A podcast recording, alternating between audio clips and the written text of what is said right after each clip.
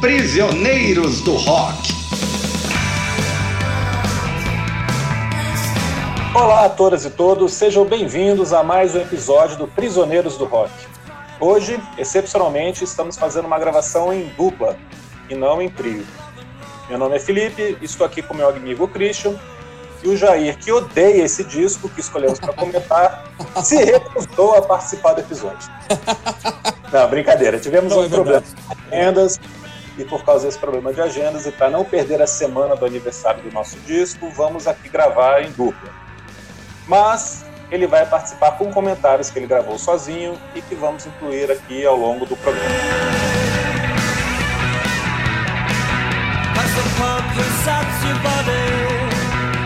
Churchill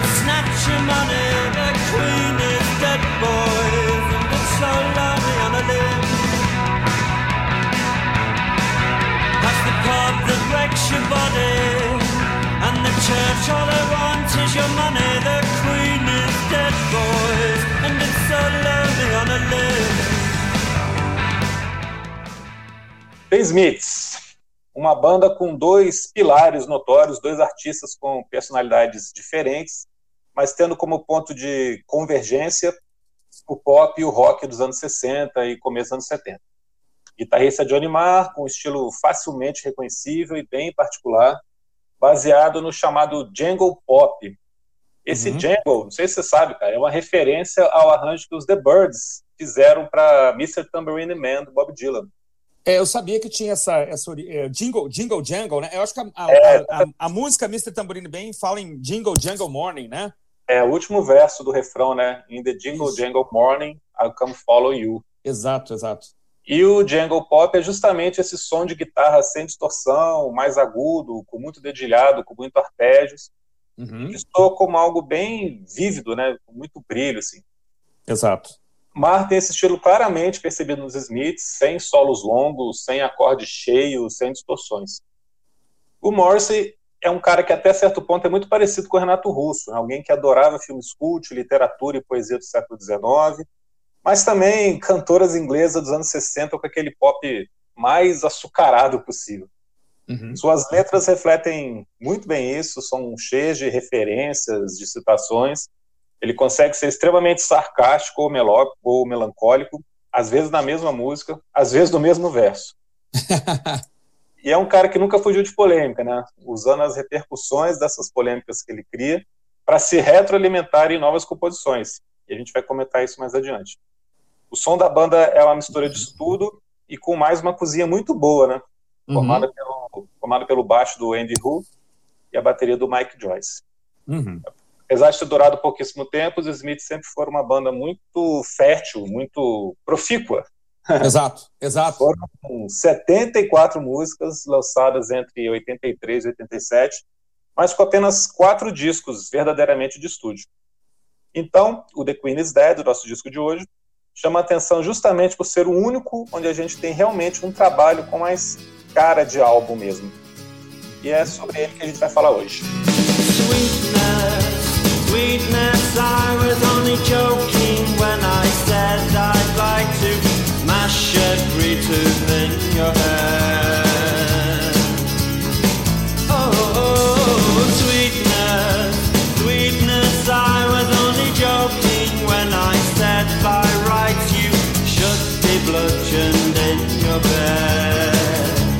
Brincar aqui que a banda tem quatro discos e 395 singles, né? Que assim, é, singles assim quase semanais, uma, uma, uma frequência muito grande de lançamentos, mas que para nós aqui no Brasil é só através de coletâneas, né? Porque a gente durante um tempo, um grande tempo aqui, a gente não teve a cultura do single, né? Do compacto ser lançado. Então, infelizmente, a gente foi alijado e depois quem gosta, quem compra e tal, eu tenho aqui uma, umas, umas coletâneas de, de singles que são muito interessantes, né? Que são músicas que dá, dão para entender bem assim a evolução da banda, né? É mais fácil de entender a evolução da banda ouvindo o disco e os singles também que foram ali é, antecedentes ou subsequentes, né?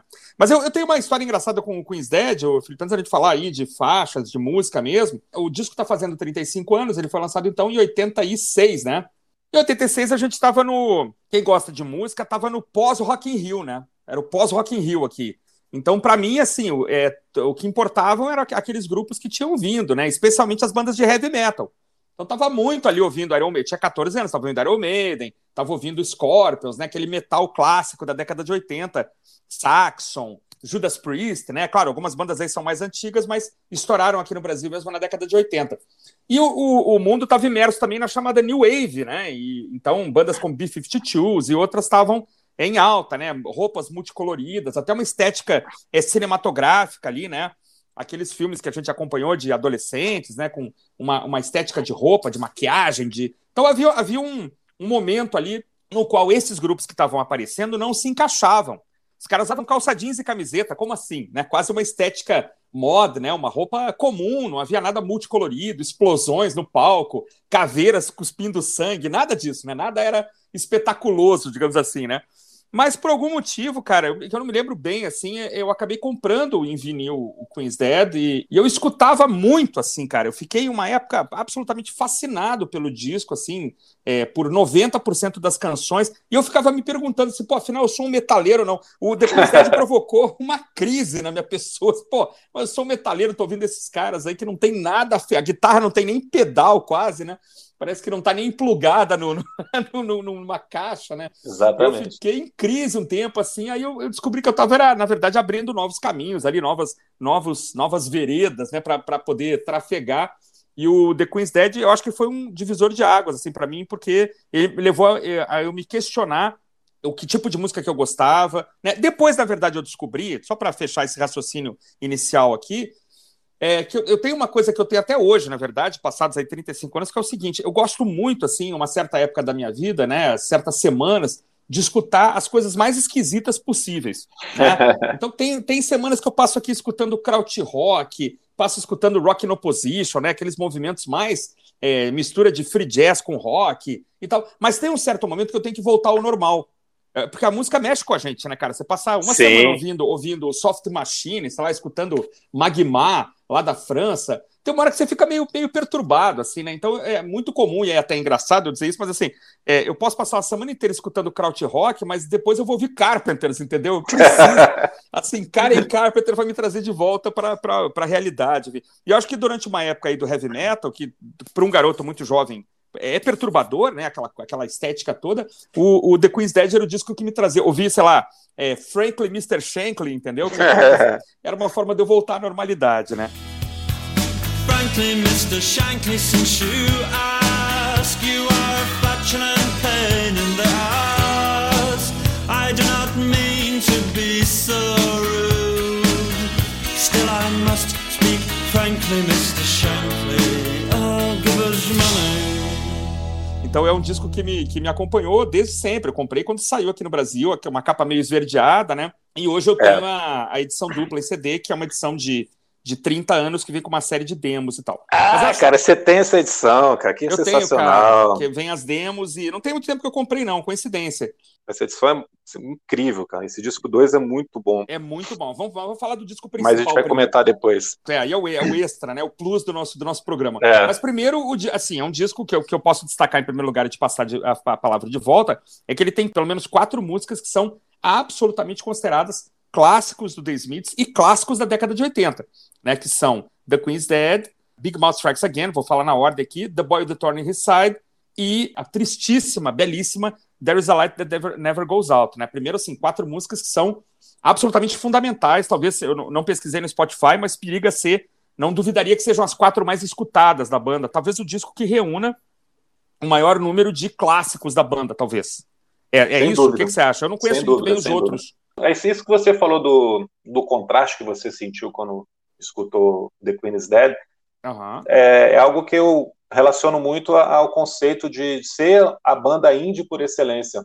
Uhum. Os Smiths serem a banda indie por excelência. Justamente porque nessa época eles fizeram a diferença com o som que existia, tanto uhum. o lado do New Wave, do synth pop, como do, da nascente cena do hard rock, do heavy metal. O visual, né, que os caras usavam calça jeans, camisa comum, contra todos os excessos de, de, ambos os lados também, da New Wave, do Heavy Metal. No episódio do Out of Time, eu comentei isso, que eles são a banda indie, assim como a R.E.M. era também do outro lado do Atlântico, né? Uhum. O, pelo som, pelo visual, por, por, quebrar tudo isso que existia na época, todos esses e, excessos, exageros. E acho que passavam também uma vulnerabilidade, uma imagem meio vulnerável, impositivo, né? Nada roqueiro, disso, né? Cara de, de B10, assim, de fodão. É, exatamente. Muito pelo contrário, né? É, o Johnny Marr podia ser aquele seu colega de escola que sentava no fundo e não falava com ninguém, ficava com o cabelo na cara, né? Ele podia ser esse é, cara. Exatamente. nós tivemos esse colega de aula. Exatamente. Ou era nós mesmos até, né? Pode ser. Cara, mas falando do disco aqui, eu gosto muito desse lado A, porque ele sai de todos esses padrões que são meio estereótipos do som dos Smith, né? Você tem The Queen's Dead, que é uma música pesada, né? O andamento, a levada, o jeito de cantar é tudo completamente diferente, mais pesado. Você tem a No It's Over, que é uma música extremamente melancólica, longa, uhum. muito bonita, mas que também não tem aquele som característico dos Smiths. Franklin Mr. Shankly, que tem um, um, andamento, um arranjo bem diferente. Quase um reggae, é, né? Quase um, é, tem uma guitarrinha reggae ali no fundo, né? É, Never Had No One Ever, que também que é muito climática. É a, única que letra... não, é a única que eu não gosto muito. Mas que é uma música muito climática, né? Uma letra curtinha, a coisa que é difícil do, do Morrissey fazer, uma letra muito curta. Uhum. Depois um instrumental longo. E é incrível o Cemetery Gates, né? Que é cheio de referências. Que Maravilhoso. mistura de um monte de coisa ali. E que é uma música que ele está se sacaneando, né? Porque ele sempre foi acusado de, de plagiar, de fazer muita referência a outras coisas, e ele faz piada com isso, né? Exato, exato. Exatamente com plágio. É... Ah, mim, Vamos ver então... a opinião do Jair, né? Vamos ver o que, que o Jair tem para dizer, porque hoje ele não, não esteve aqui, mas vai, vai participar com uma, uma gravação. É ele que odeia esse disco, ele vai, vai desfazer tudo que a gente falou. Oi, gente, vou fazer aqui uma rápida análise pessoal do clássico do The Smiths de 1986, The Queen is Dead. É uma capa né, bastante lúgubre, para dizer o mínimo, é, um tom de verde é, quase gótico, e um som que mostra o Smith nas, no seu absoluto auge, né? É, é o, o terceiro disco da banda com é, provavelmente algumas das músicas mais conhecidas e foi o disco que me apresentou o The Smiths. Eu, eu conheço em detalhes esse lado B. O lado A é, já é para mim uma. Um, como é que eu posso dizer? Eu reconheço a importância, mas tá, tá naquela linha, assim. Faltam os hits, né? E é claro que hoje em dia eu escuto com mais cuidado, né? É, dá para perceber né, que as letras são tão perfeitas como do lado B, e tem, tem músicas como, por exemplo, I Know It's Over, que é sobre solidão, é uma música é, com peso também emocional muito forte, que é Never Had No One Ever. A pessoa da música, vamos assumir que é o Morrissey, né? É, confessa que nunca teve ninguém, está sozinho, está desesperadamente só.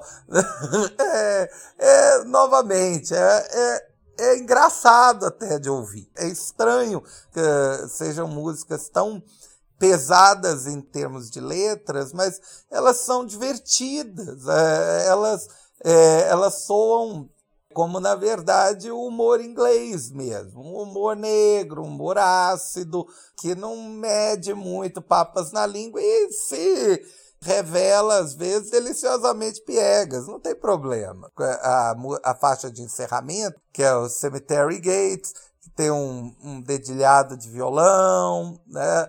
É legalzinho. A, a letra é intelectualizada demais, né? Mas, é, mas a melodia compensa. I days, meet you at the cemetery gates. Keats and Yates are on your side. Sunny day, so I meet you at the cemetery gates.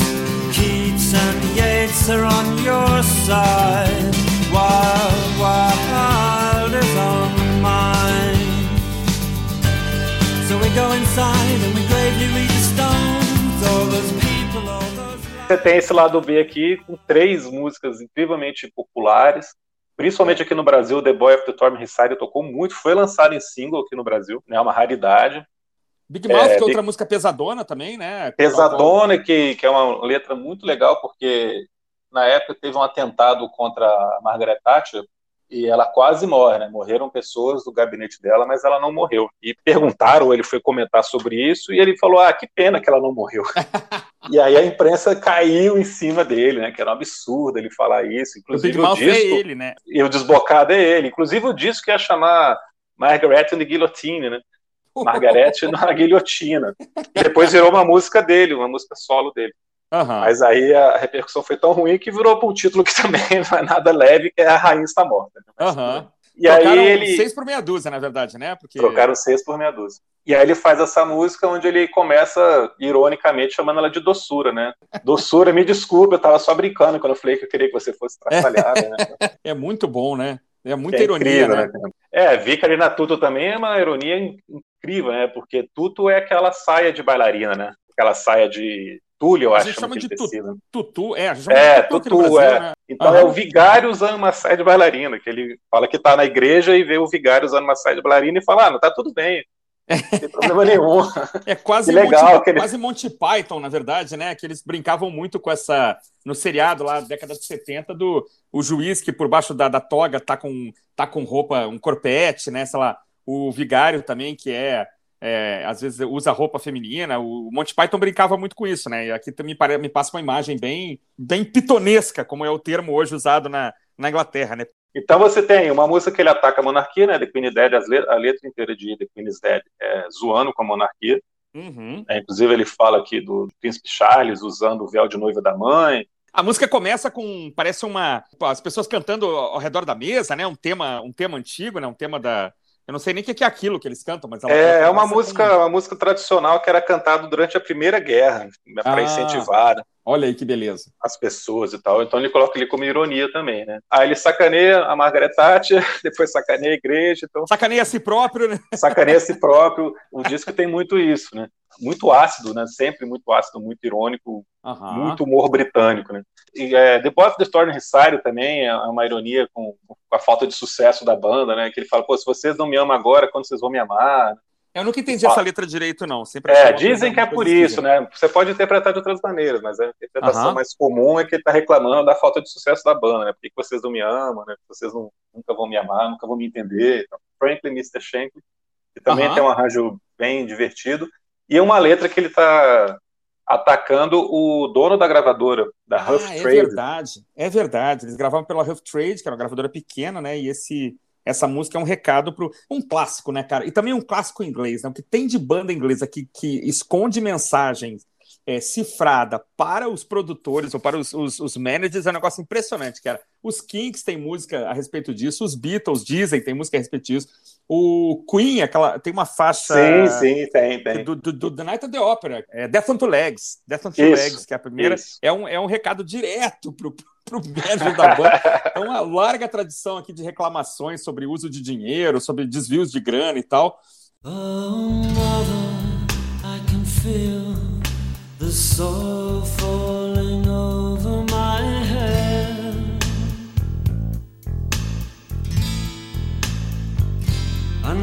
climb into an empty bed, oh well, enough said. E ao mesmo tempo você tem a Noites Over, que é uma letra extremamente melancólica, extremamente triste, né, de desesperança completa aqui, que qualquer pessoa num mau momento vai escutar isso aqui vai se sentir ainda pior. é verdade. É, que começa com o verso Estou sentindo a terra caindo na minha cabeça. Uhum. As imagens são muito interessantes, né? Você é, cria construções, imagens poéticas são... muito, muito viscerais, né? Assim. E There's a Light That Never Goes Out, que eu acho agridoce, né? Porque o arranjo é muito bonito, Sim. muito suave, mas com uma letra também de desespero, né? De, Sim, de entrega, dúvida. paixão e não me importo de morrer do seu lado, vai ser é. maravilhoso. Seria um privilégio, né? Ele usa a Seria um, é um prazer e um privilégio, né? Tá, eu hoje, hoje talvez acho que essa é a melhor música do disco, na verdade, porque ela tem um arranjo de cordas belíssimo, né? E canta de forma pungente, né? Assim, é, É, ela tem a coisa do tom menor, né? Take me out, né? Ela vai lá para um tom menor e tal, e depois ela, ela cresce no refrão, mas sem nunca perder essa, esse lado melancólico, né?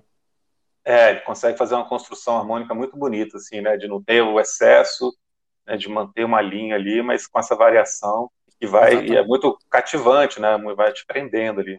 É, a primeira vez que eu escutei achei maravilhoso. Depois fui ver a letra e fiquei, fiquei meio abalado, né? Não, não é assim, não é para ser assim, né? a gente tem 14, é... 15 anos e a gente não, não aceita. Não, mas como assim morrer do lado da pessoa? Não pode, tá, está errado.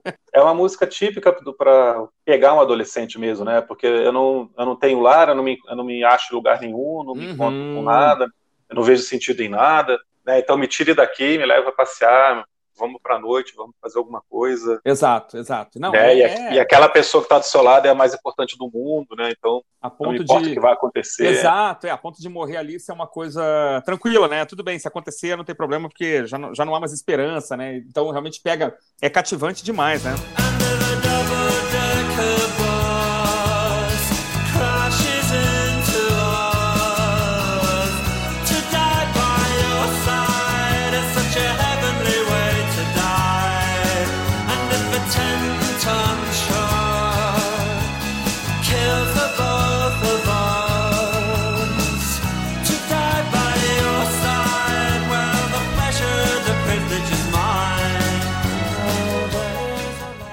E eu acho muito legal que aí poderia acabar com essa música, seria incrível, né? Você terminar Eu ia falar isso, ela, ela é perfeita para terminar, mas não é a última do disco, né? E aí ele faz uma piada, né?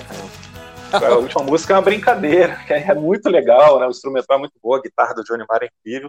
Uhum. Mas com uma letra que é uma, é uma, piada, né? Algumas garotas são maiores que as outras. Seria uma expressão meio que pra, tem os peitos maiores que as outras. Né? É nesse sentido. Eu não sabia. e a letra inteira é a é mesma é isso, piada né? sendo repetida ali. Né? É, e a música começa estranha, ela começa, na verdade, com. Ela tem um, quase um falso. Ela começa em fade-in, né? Que é uma coisa rara, né? Ela, é, ela, vem, tem, ela, ela começa, termina e depois volta, né? É, exato, tem um fade-in, um fade-out e depois ela retorna de novo, né?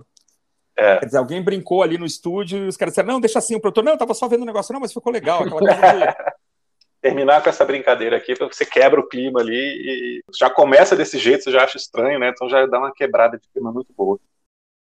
Uh, o lado B tem se inicia com aquele violão maravilhoso de Big Mouth Strikes Again, né? Uma, uma música é, em três acordes, mas com um riff de guitarra muito poderoso do Johnny Marr, uma interpretação bastante irônica do Morrissey, enfim, um um clássico, uma música que é, é dançante, é, é feliz, é, é deprê ao mesmo tempo, é, é perfeita, né? uma abertura para o lado B. O, o disco segue logo em seguida com The Boy of the Thorn in His Side, que é, eu é, foi a primeira música que eu provavelmente conheci dos Smiths em alguma coletânea, acho que chamava Hit Parade 86. Também um violão delicioso, uma é, uma melodia muito bem cantada, o Morrissey bem agridoce, bem fofinho na música, é uma delícia. Depois vem um rockabilly, né? Vicarina Tuto, é uma música estranha, mas é divertida. Ela aparece no naquele single, né, que foi lançado no Brasil, é, havia singles de vez em quando né, no Brasil, o single de, de Panic, né, e Vicarina Tuto tá no, no lado B. É bem divertida, é, mas né, é, a música acaba sendo quase que esquecida na hora que entra a primeira é, guitarra ou primeiro violão, não sei exatamente é, qual instrumento toca ali, é, em There's a Light That Never Goes Out. É, essa é uma letra com um refrão que hoje em dia chega a ser até meio é, engraçado, né? É, bem, é, é, é, quase emo, né? É o, é o refrão, assim, a ideia de ah, é, morrer atropelado por um ônibus de, ônibus de dois andares ao seu lado é uma ótima maneira de morrer. Não é não, não é não, nada a ver, né? É, mas é, é, quando eu ouvi There's a Light That Never Goes Out, eu cantava plenos, pul ah, plenos pulmões. Era uma música linda, foi uma das primeiras letras que eu entendi em inglês e apaixonei, apaixonei para sempre. Gostava de tocar no violão, né? Eu me arriscava a fazer uma coisa dessas. Olha só, né? Que, que coisa preocupante.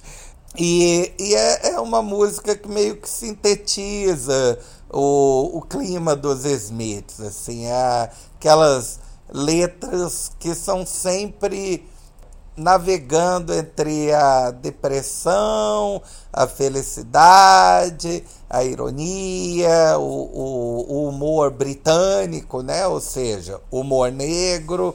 É, é, uma, é uma música que, se, se eu tivesse que escolher uma né, é, dos Smiths para guardar para minha vida, seria There's a Light That Never Goes Out.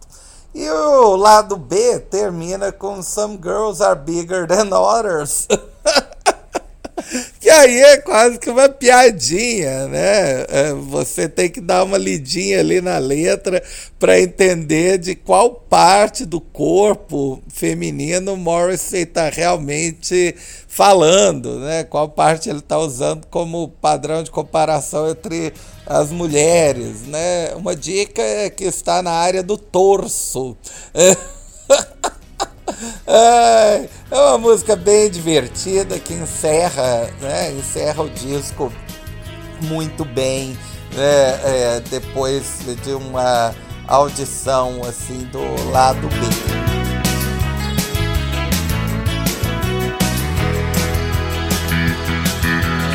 Ice Age to the Dull Age, there is but one concern.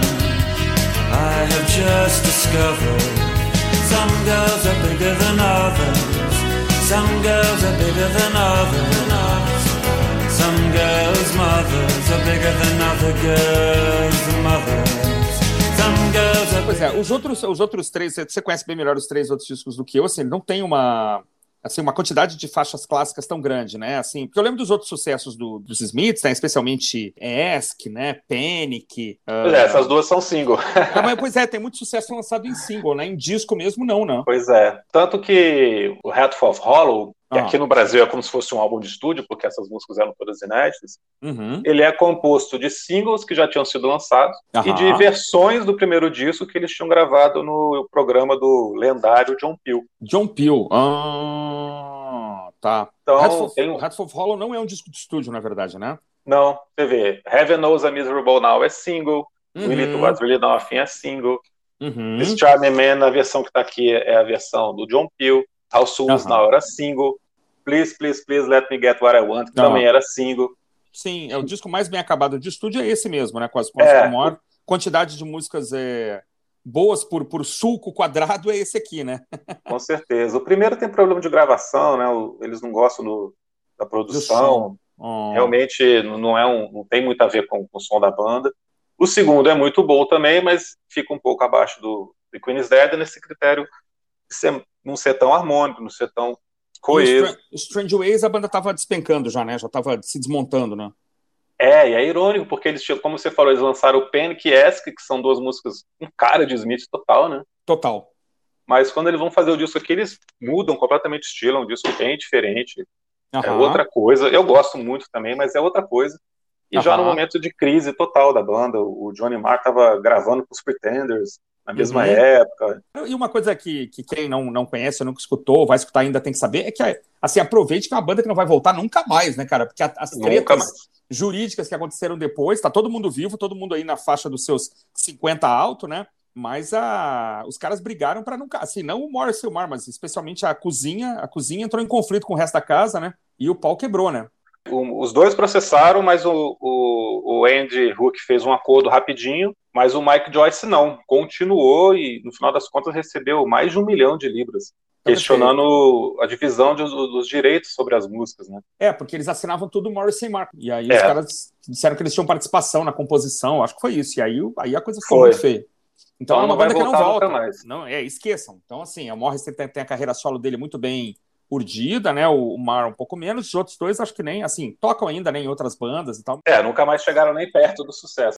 I was minding my business, lifting some lead off the roof of the Holy Church.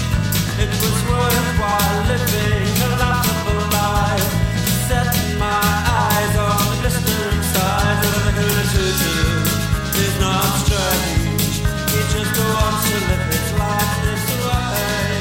A sketchy bitch of a thing, with a decorative ring. E o... Eu tenho a, a sorte aqui de, de ter encontrado por preço, um preço módico é uma edição dupla em CD, que é uma edição de 30 anos. Então ele tem é. o, disco, o disco todo no CD1 e o CD2 tem versões demo, né? De, de quase todas as músicas, ah, se não forem todas.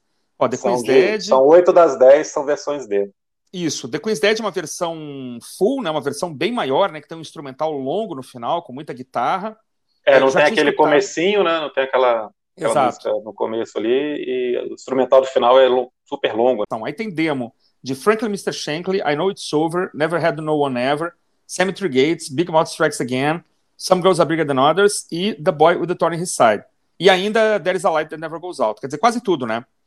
E tem é, There Is a Light é um, é um outro take, na verdade, né? Mas, é, Exato. É, as, outras, as demos também não parecem demos, né? É, são demos Elas muito são, bem gravadas. São, são, praticamente prontas ali. Sim, sim, sim. Aí o take 1 de There Is a Light That Never Goes Out e quatro singles, né? é Rubber King, Asleep, Money Changes Everything e Unlovable. Essa Money Changes Everything, que é uma faixa instrumental, o Brian Ferry escutou e gostou tanto da música que chamou o Johnny Marr para gravar com ele naquele disco Beth Noir. Ah, que legal. E pegou essa música e pediu pro Johnny Marr fazer outro arranjo, ele botou uma letra em cima. a mesma, a mesma faixa. A mesma faixa, virou Right Stuff, eu acho que é o nome Ah, não sabia, não sabia, não sabia disso. É. Que legal. É uma edição belíssima. Eu, cara, não, não, não foi Eu lembro que não foi caro, eu não lembro mais nem onde eu achei. Acho que eu achei na Livraria Cultura aqui do, do Iguatemi Shopping, eu acho, aqui perto do, do, do meu trabalho. E tava num preço legal. A capa não é, que não tem aquele verde, ela é mais cinza, né? É, você sabe que essa capa é o Alain Delon, né? Num filme. Isso, eu sei que é o Alain Delon, é. Pois é, uma, aí a capa, a capa dessa edição especial aí é, é, o frame mesmo do filme, porque a capa original tem uma, tem uma mexidinha, que eles fizeram uma adaptação. É isso mesmo, tem uma tem diferença. Diferença. Eu, eu tô aqui agora, abri aqui agora no, na internet a capa original, meio esverdeada, né? E dentro você tem uma foto da banda, né? Perto de um bar, né? Eu acho, de um, de um pub. Aqui na edição em CD duplo, a gente tem um, uma espécie de um protesto aqui, tem a polícia perto do Big Ben, e atrás é a foto do, do Alain Delon meio deitado, assim, meio de lado. É, que é, que é desse filme. Desse filme chama. No Brasil chamou Terei o Direito de Matar. Olha só que nome bom, né? É. E, no, e no encarte do, do, do, desse CD duplo, então você tem as letras, e as letras ficam sempre na página, na página par do encarte, né?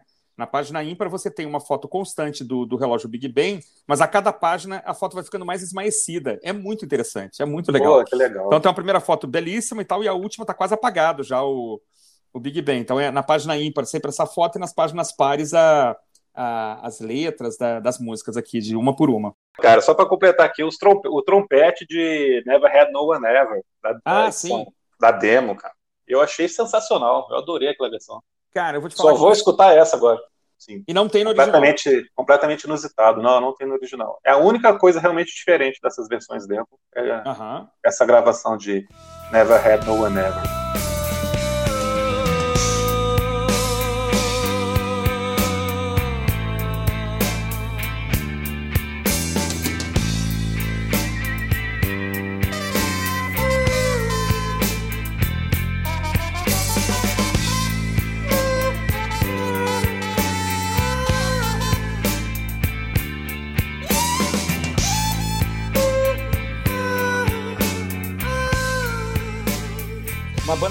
Tanta gente, né?